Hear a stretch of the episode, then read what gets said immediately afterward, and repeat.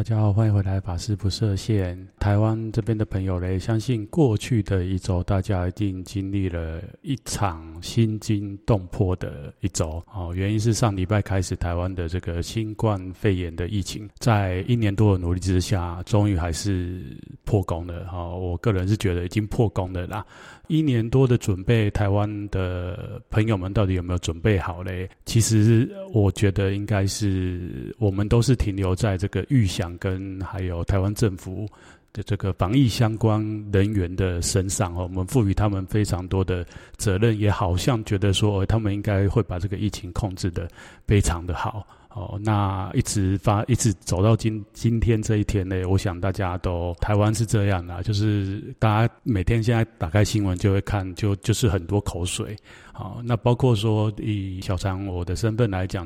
我是这个佛教的宗教师。那在我们道场里面呢，虽然从去年开始，我们真的也算是有超前部署，就是在去年过年之后，就因为台湾这边对于那时候的中国发生疫情。就已经开始，我们就自主啊做了很多活动的取消或暂停。一阵子之后，台湾这边看到海外哈，后来疫情就到欧洲、到美国去了。那台湾这边好像看起来都相对来讲非常的平安，而且一直都是防疫的自由身。所以，我们道场后来到下半年以后，慢慢的也恢复了一些活动。好，那这个运作的机制呢，不像是疫情之前那么多。不过后来好不容易恢复到一定的量能之后呢，诶，就在今年哈，这个过完年后，那特别是啊上上礼拜开始，应该是说上礼拜开始哈，就整个又完全就是大爆发这样子。那当然，我们道场很快速的就又把所有活动暂停。不过，在这个过程当中呢，像上礼拜哈，我本来要更新，不过后来因为我们单位上面有一些事情哦，不断的这个主管法师哦一直在开会，那他布达事情也不断的在变动啊，他有点像是我们的这个中央疫情中心，他们一直不断滚动式变动，可能早上这样布达，那到下午又改变了哈。那台湾这边也是一样，就是开始呃各县市。的这个市长就出来呼吁啊，哈，特别是像我们的道长在台北啊，就是算是重灾区啦。那重灾区的话，就是大家就是尽量就不要出门嘛。那因为我现在这个指示比较特别，基本上在刚开始的时候，虽然这个案例急速的增加，不过我做的是这个关怀的工作。特别我们宗教师嘞，在这部分又非常的重要。特别是在这个大家都非常紧张的时候，那如果呃有我们的信众呢，他家里有一些亲人呐，哈往生啊，或者是重病的。啊，我们可能都需要及时的关怀，特别是在现在这么紧张的时候。但是，当然我们就是做了很多调整，可能就是改成呃线上的电话啊，或是网络跟他们互动。不过，因为一开始的时候还不晓得说这个疫情那么严重，所以那时候我也有到这个殡仪馆去啊，去祝福这个往生者菩萨。啊，就是是这样子。不过这个疫情就是越来越严重。然后我其实我老实讲，我也觉得说，我们到场的虽然之前可能有所谓的应变计划，或者是有一组一组僧众也好，或者是有我们的这个在家的信众哈，就是集思广益做了很多的规划。不过呢，真正运作起来，我觉得很 K 很 K 哦，就是说我们真的准备好了吗？哈，我觉得。从我我在的道场看到这个小小的问题哦，就可以延伸到台湾社会乃至呃不同企业。然后我不晓得大家你们平常是在什么样的公司上班？那我想，如果你本来在这个去年疫情爆发之后，如果你本身的工作是跟海外哦有密切的往来。那可能都已经很习惯哦，work from home 哦，就是在家里做这个远距的跟海外，或者到你们公司去跟海外做这个远端视讯的工作。不过呢，很多如果是在本土的企业呢，我想应该是没有啦哈，就以。我们道场来讲呢，哈，基本上我们我们当然在海外有道场，不过我们可能我们有些法师跟海外的法师开会会透过这个视讯，那大部分我们服务的这个对象还是我们台湾的学佛的信众们，那这个都是很直接的，就是我们都是在台湾本土嘛。虽然去年我们有一段时间活动暂停，然后就是。靠着这个网络，我们也积极在推广说网络共修啊，啊，网络线上的什么参加法会啊，啊，或者是我们有法会就是即时转播哈，在这个 YouTube 上面有转播，然后邀请大家进来看啊。好，那但是呢，这个有一些单位还是跟。人跟人的接触还是蛮密切的，这部分的话呢，去年哦可能有一些暂停或者是这个次数减少，但是毕竟不像这一次哈，就是真的这个疫情当来到台湾本土的时候，大家是怎么样应对跟怎么样子去做这个持续哈。的运作，但是又可以减少到这个传染病的发生哈。这个我觉得以我自己来看，我们的道场哈，就是还有很多要改善的啦。那我刚刚就讲到说，不巧你们的工作是不是也可以看到这个问题。所以呢，今天台湾的这个数字继续上升，我一点都不惊讶。当然，这个我在录这一集的时候，已经又过了好几天了嘛哈。从台湾这个疫情中是。几十位忽然飙升到百位，哈，甚至两三百位，哈，我一点都不感觉到意外啦。我一直其实跟我认识的这些朋友讲，还有包括我们的信众，我常常讲说，其实去年我就跟他们讲说，其实台湾的疫情发生，去去年海外发生那么严重，那台湾一直好像都没有。那我一直觉得说，真的就是运气，一个是运气好，然后第二个就是。呃，政府方面当然可能也做了很多的努力，但是总不可能一直靠政府。好，那我不晓得大家平常有没有接触这个所谓的防灾，啊，或者是那个风险管理这个领域的议题啊。那因为我本身在出家之前就是呃念的是跟这个没有关系，但是我念的是跟工程有关系。那我我我念的工程的部分有一个部分啊，就后来有蛮多我们当时念。工程的这个老师都有去稍稍微涉猎这一部分，是哪一部分呢？就是我刚刚讲的这个防灾或者是风险管理这一部分哈。那其实就会那时候就会提到这样的一个概念呐。那什么概念？就是所谓的公助跟自助哦。公助跟自助基本上是这样子的，就是说一个灾难发生的时候，在过去的思维里面，我们会觉得说，哎，国家的力量或者是。政治的力量应该要介入，然后来帮助这个民众、人民哈度过这个灾难，或者是帮助哈这个灾难减到最低。不过呢，以这个防灾大国日本来讲，他们在神户大地震之后就发现，其实靠公家的力量帮助实在是非常的有限。啊，那可能你会说这个是地震啊，吼这种天灾啊，或者是啊什么台风啊，所以政府可以有很多的作为，在事件的作为。那因为像地震的话，是一个不可预期，我们人类到现在还有办还没办法。预测这个地震何时会发生，所以当然发生了以后，呃，可能道路中断，哈，这个消防队没有办法到你家，那个救护车也没办法到你那边，然后很多管线都发生了问题，好，可能引起火灾什么，那可以被谅解。但是像那个传染疾病，这个有办法自助跟公助吗？哈，小三这边个人的看法是，当然有哈，因为从去年开始，我们我们都一直讲说我们一年多准备嘛，但是你可以看到台湾这边我们的。很多人还是觉得，哎，好像跟我们没有什么太大关系。就是一个最基本的这个口罩，我们出去在人多的地方，我们是不是做好我们的社交距离？啊，那甚至说这个集会，当然我们可能在这个疫情去年后来比较下半年后，全球的疫情也看起来好像比较平静的时候，我们可能哦就会有点松懈。我想无无可厚非。不过，呃，像今年一开始的时候，就是。世界各国爆发第三波，特别是第四波，哦，这个不管是印度还是我们邻近的国家日本啊，哈，都很严重的时候，那台湾人到底我们有没有做好这个方面的认知嘞？哦，我觉得我们一直以来都把很多的事情推给别人，这个其实是有一点不是很健康的一种态度啦。那说到这个，其实这一集我也想要来跟大家聊一个。很重要的题目，就是特别是现在台湾的同学们哈，台湾的朋友们，你们应该大部分的时间都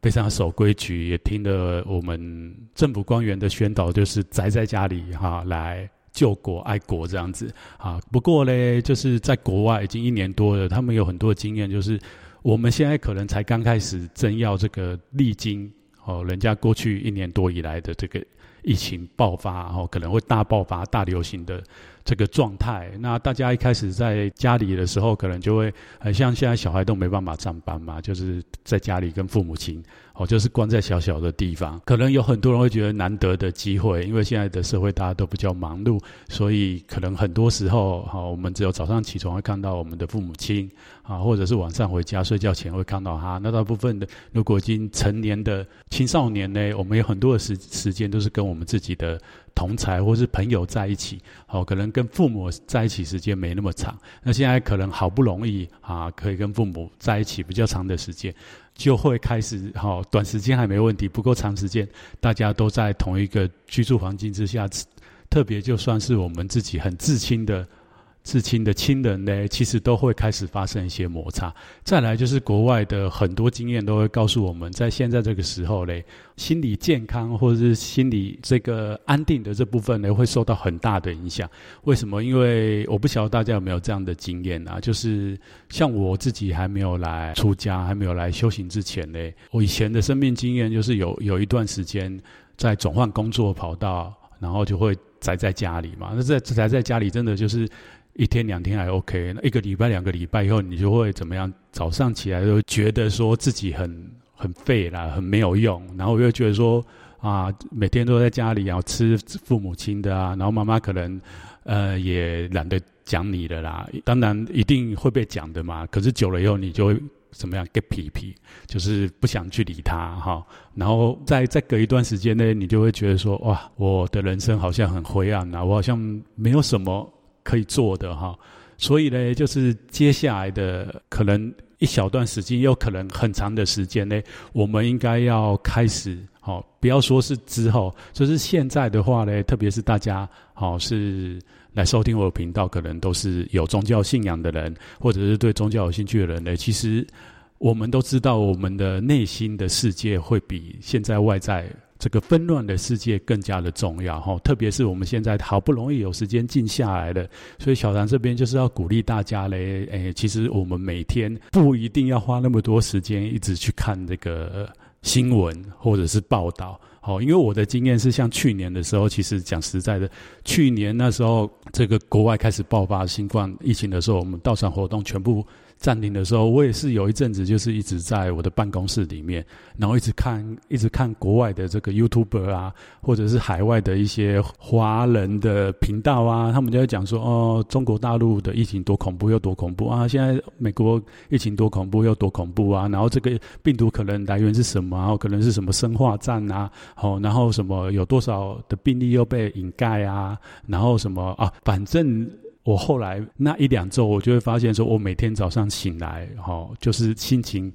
非常的 blue，然后我会觉得说，我的人生已经充满灰暗，我可能出去都会遭受到这个生命的危险。那后来我就做做了一个方式啦，什么方式呢？就是我开始关掉。这些新闻啊，然后我也不太去看这个国外什么霍普金斯大学的这个疫情人数的统计哦，因为打开来你就看到全世界从小小的红点忽然变得那边也是一个大大的红点，这边也是一个大大的红点哦，那个实在是那个心理压力，我老实讲啊，就以我是专业的修行人都还是会受到它很大的影响。那我不晓得这个在收听。频道的大家不会受到影响吗？我觉得很困难哦，因为老实讲，我我自己身旁很多师兄弟，我都觉得他们已经整个陷入在这个台湾疫情爆炸这个新闻里面哈。可能人家呃社群又传了一个我们的这个赖群组上面又我们的信众传的什么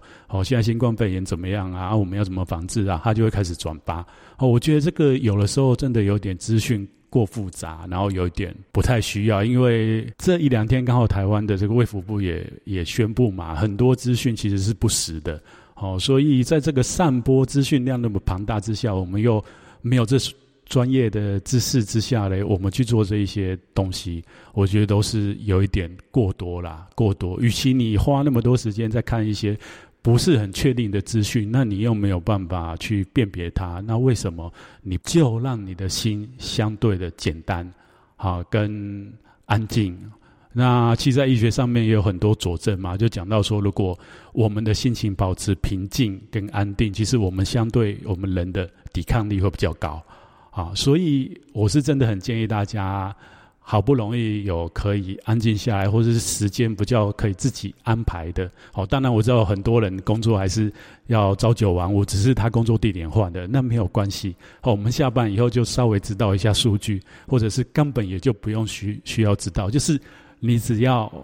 做好我们可以做的啊，然后。呃，照顾好自己的身体以外，最重要是照顾好我们的心，这个我觉得才是最重要。再来，我知道很多人现在就是会开始在家，可能有比较多的时间，那他可能就会开始哦去做一些阅读啊，或者是现在网络真的很方便嘛，哦，大家可能就会开始上网看很多有的没的视讯。好，或者是像我不晓得有多少人是因为这波疫情，然后来听到我这个节目。那在看这个视讯的时候，我最近其实老实讲呢，我我们的听众有在传一些感觉上好像是宗教的频道。啊，那他讲的内容呢，我觉得非常的有问题，非常的有问题哈，非常的有问题。重要事讲三遍，怎么说非常的有问题呢？像我就在 YouTube 上面看到有一个视频是讲说修行人与病毒的对话，哦，我觉得他真的就是有点像是这个伪宗教吗？或者是？哎，我不知道用什么样的形容词比较好啦，哈，我想讲的比较保守一点。不过我还是真的有点想批判，就是这样的哎，视频在这个 YouTube 上面居然有好几十万人都收看过，然后还一直在传播。我觉得这个有点像是这个台湾微服部现在在讲说，有一些资讯哦不是那么样正确，你们不要再传。那我为什么会这样讲说这个视频有问题呢？我我我讲我举例一个最基本的。就是关于这一次新冠肺炎的这个病毒，它基本上是 RNA 的病毒嘛。那大家如果基本的生物常识，就会知道，就是我们现在的这个病毒，其实它是比我们的细胞还要小的一个类生物。好，可能生物都不算是哦，一个很小的物质体。大家知道，就是病菌，它是细菌，它是比病毒还要大一千倍。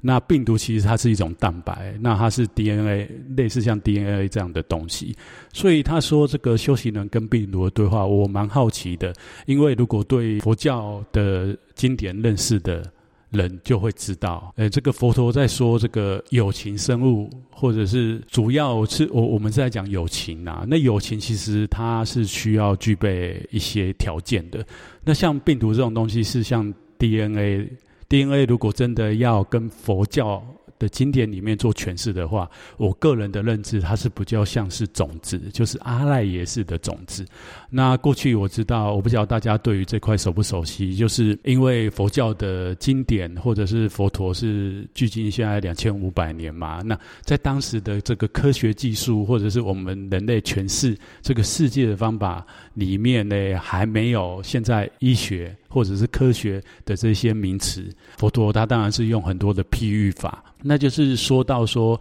诶，近代有人就讲说，这个佛教为识的这个阿赖耶识，阿赖耶识这个种子啊，可能就是我们的业。那因为佛陀也在很多经典讲说，我们的人生，我们这个色身，乃至于我们的有情众生，好，不管是这个畜生道的众生，哈，我们的这个。夜报生呢？好，基本上为什么叫夜报生？就是表示有很多夜聚集而成的嘛。所以现在科学是讲我们人体或者是我们所有的生物，它的细胞的构成都是什么？D N 都都有 DNA 嘛。所以我个人会觉得说，这个如果你真的硬要把它凑在一起，就是病毒到底是什么？可能就是业，好，业的种子。那今天这个。病毒会造成全世界的流行。佛陀讲缘起法，就是这个业是存放在存放在哪里嘞？就是虚空当中。哦，可能过去没有，或者是过去有类似的业，但是因为因缘还没成熟，所以它没有办法被显现出来。那业今天这个业在我们现在这个时空已经成熟了，它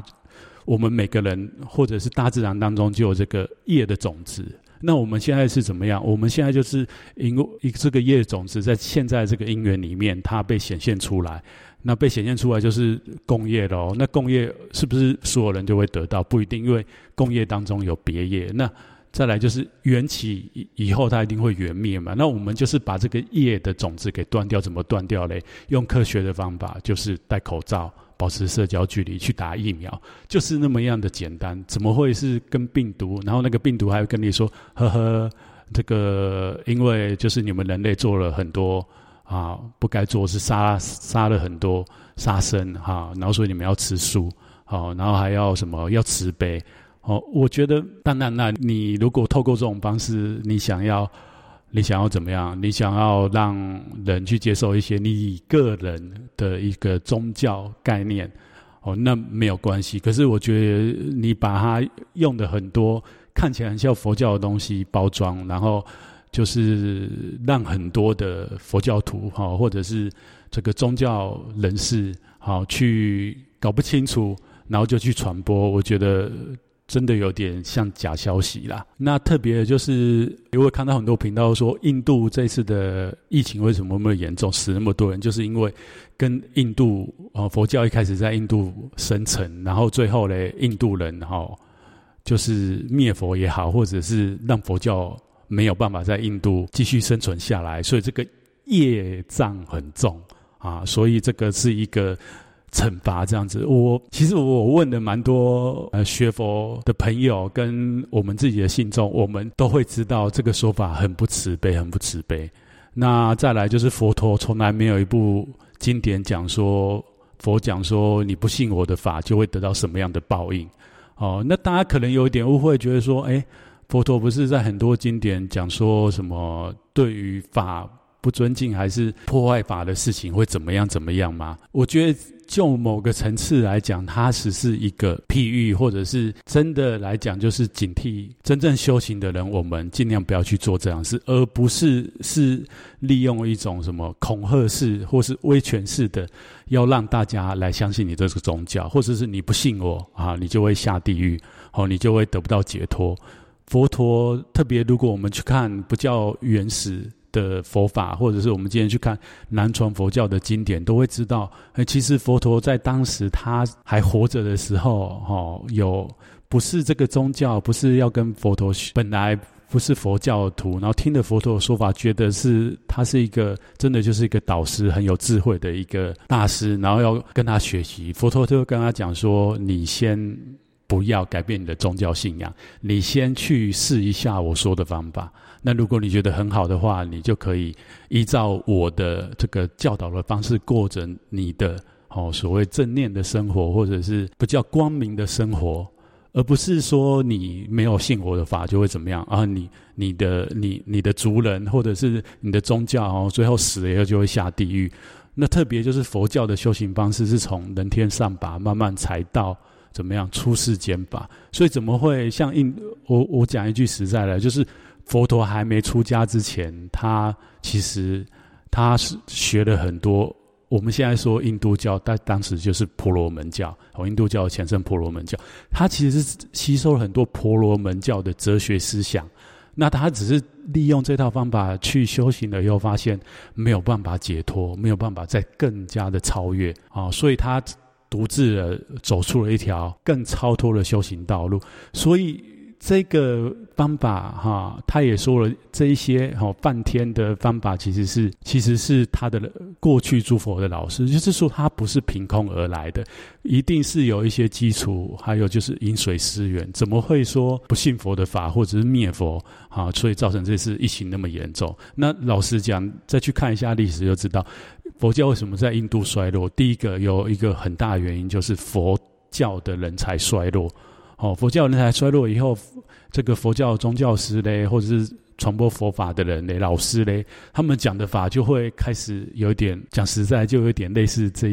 这个像现在很多这种宗教类的视频看起来都怪怪，哦，就会变成这样子。我觉得，哦，大家与其去看这样子的东西，真的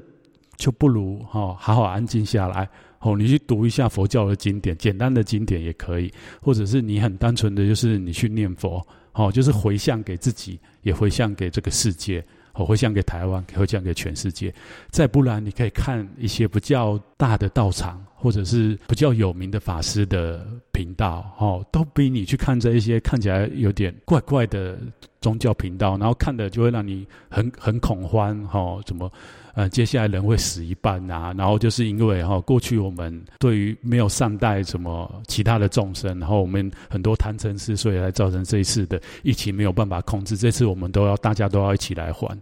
我就觉得真的是我也不知道该讲什么了哈。所以所以请大家有一点智慧去辨别什么样是正确的宗教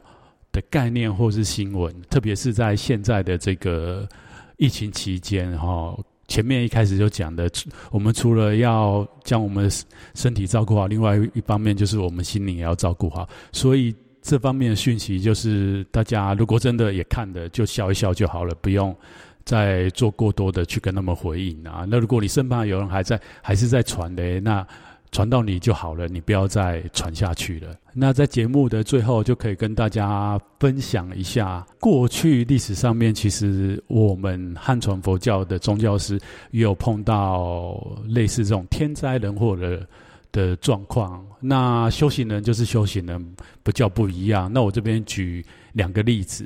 那一个例子就是我们的禅宗释祖道信禅师，那他是隋朝的人，在隋朝大业十三年呢，道信大师那时候他领众，领这个所谓领众就是很多跟他学佛的弟子，出家人也好，或是在家人也好，好就是跟随着大师学佛嘛。那他领众就是到吉州，那他那时候到吉州的时候，刚好就碰到这个那时候的时局有点混乱，然后那时候就是。这个这个吉州这个地方就是有很多的盗匪，那盗匪呢，那时候就是围着这个，刚好围住道信大师跟跟着他一起学习学生们住的这个城池。经过七个礼拜，他都没有办法解除这个盗贼要要攻进这个城市。那这时候呢，大家都非常的惊恐，特别是你知道，古代就是不像现在所有的东西，像现在虽然啊、哦、海外。以过去一年来多来讲，海外封封城的，但是从来没有碰过断粮的问题嘛。好，说到这个就要稍微讲一下。那台湾我不叫不晓得为什么大家听到这个，诶染疫人数上升，大家都疯狂的跑去超市，哈，跑去全联要抢购。然后后来隔几天以后，就有很多新闻出来说，很多这个染疫的人，然后那时候也跑去抢购。所以我真的搞不懂过去一年我们。哎，到底准备了什么东西？好好好，这个又有一点题外话。当时就是这个吉州嘞，道信大师住的这个地方呢，被围了七个礼拜，弹尽粮绝哈，吃的东西也快没了，那个井也快被抽干了，然后大家都非常的恐惧跟害怕。那这时候道信禅师就如如不动，然后跟大众哈，跟着他一起学佛的人，可能当时已经到这个时候，也很多人就是。都来找大师哈，大家就一起在那边修行。那那世祖道信禅师就教大家念摩诃般若波罗蜜。哈，如果大家对禅宗很了解，就知道这一句话，其实在我们禅宗的呃寺院里面，每天早课都会念哈。那这句话的意思就是，翻成我们白话文就是大智慧度彼岸，就是单单念这一句哈。那这时候大家因为怎么样背水一战的嘛，已经。有办法已经变成没有办法了，所以大家众人一心，每天就是很虔诚的念摩诃般若波罗蜜。那这时候，当然这个史书记载没有讲多久，但是最后的结局就是这个城外的盗贼，哈，就是看到这个城中好像有这个神兵护卫，哦，金光相向，结果他们就很紧张，就想说围了那么久，里面的人都还不死以外，怎么又感觉有很多？的这个金甲兵出现在城墙上面，所以他们就撤退了。好，他们就不敢贸然进攻。然后后来当然就解除了这个可能会发生的这个危机。好，这是一个其中的例子。那另外一个例子就是在西西元一二七五年，这时候就是南宋末年，这个元朝要快要把。南宋给勘就西马时候，把它解决掉的时候嘞，这时候元军已经入侵到南宋。那那时候避难在这个温州的仁人寺的吴学祖元禅师嘞，那时候就很安住的坐他的寺里面。那当时的元军已经攻破温州，然后包围了这一间寺院，就是吴学祖元禅师的寺院。那那时候寺里的僧人早就。逃的逃，那没逃也没办法了，就是跟这个无学禅师就是只好坐在大殿里面。那援军来就是怎么样，拿着他的刀哈，就看到人就想砍。那后来就他们就一路冲到这个大殿里面，又看到无学禅师临危不乱坐在那边。援军的这个不管不晓得是兵 A 还是将，就把这个。刀一摆摆在这个无学禅师的脖子上面，好，那这时候禅师也完全没有恐惧跟害怕的的表情，他非常安定的说出了一句话，那这句话。我不要，呃，我没有想要在这边讲，大家可以去查“临刃记”，临就是面临的临，然后刃就是那个刀啊，然后记就是寄送的寄。他悠悠的讲了这个四句偈以后呢，援军的兵跟将领都非常佩服禅师。我觉得他真的就是已经修行有成就，不畏生死的，所以他们后来就当然就没有砍了这个无学主缘禅师的头啦，然后也非常的对这位禅师非常的恭敬。那我为什么要讲这两个故事呢？其实真的，我上一集我才想到，我上一集有讲说，我们永远不知道无常跟明天何时到来，特别是我们来亲近宗教的朋友们，不管是你是什么样的宗教，其实我们都对于生命哈的这个现象，应该是要非常的了解。很多时候该来的，我们真的就是躲不掉；那不该来的嘞，我们过度的张进，其实真的一点帮助都没有。那与其这样呢，我们就是把握每一天。然后另外嘞，就是我们真的就是做好我们可以做的，而不是说把握每一天，然后想说啊，既然他都会来，那我现在什么都不做，我就等死。哦，也不是这样的态度。好了，以上就是这一集。小张想要跟大家分享，那最后希望哈也是跟大家一起努力，就是我们真的没事就宅在家里，如果真的不得已的话，就是还是要外出，还是要外出哈，因为国外的经验就是说，你真的很厉害的人宅在家里一周、两周到三周，真的就没办法，因为基本上对于我们的身跟心来讲，它都是一个非常大的负担。好，那当然我们法师是有办法，因为。对我们来讲，我们有受过训练，特别是我曾经参加过很长的这个禅修活动呐，那多长呢哈？以后有机会再跟大家分享，就是已经超过两三周以上了。好，那我们其实我们参加那么长的长期都有外所谓的外护，就是有人煮饭给我们吃的。大家呢，你们在家里，当然如果你啊、你是男孩子，你没有平常就有就有妈妈来照顾你哈，或者是你是。作为这个人家的丈夫的人，然后你可能没有在管这这一块哈，那你有一个很贤惠的妻子，那没有关系。如果你是丈夫，但是你可以帮忙你的妻子，哈，小唐这边也勉励各位男众同学们哈的朋友们，好，我们现在在家里也是要帮好女性朋友一起来分担一些家务。好，以上就是这一集要跟大家分享，谢谢大家收听，我们就下一集见喽。